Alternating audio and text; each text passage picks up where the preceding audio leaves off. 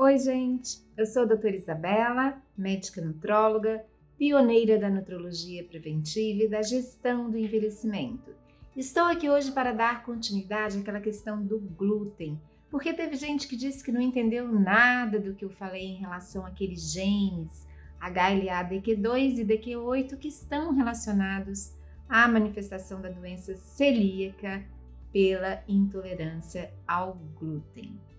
Então, nós não vamos falar de genes e vamos dividir de maneira mais prática, tá?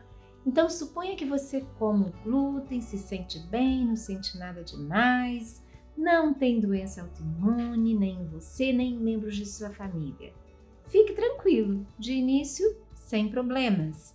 Uma boa conduta é variar, ingir o glúten, a tapioca, o grão de bico, não é? Principalmente porque o glúten que a gente tem hoje, o trigo que a gente tem hoje, principalmente o trigo, ele é uma junção de três variedades e a gente não sabe muito bem as implicações disso, tá? Seria cauteloso variar.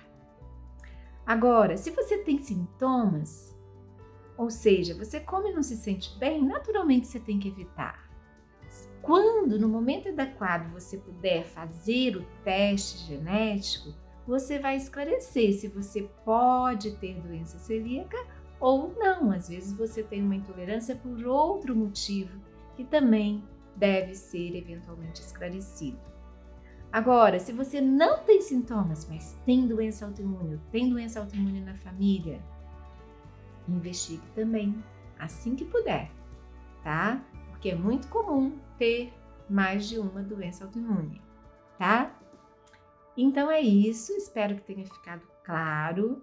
De qualquer maneira, varie, não abuse, tá? Não abuse do trigo, de outros alimentos que têm o glúten, como a cevada, o centeio e a aveia por contaminação, tá?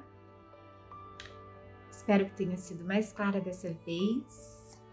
Desde já agradeço.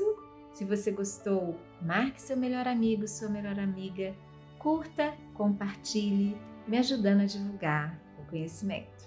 Muito obrigada!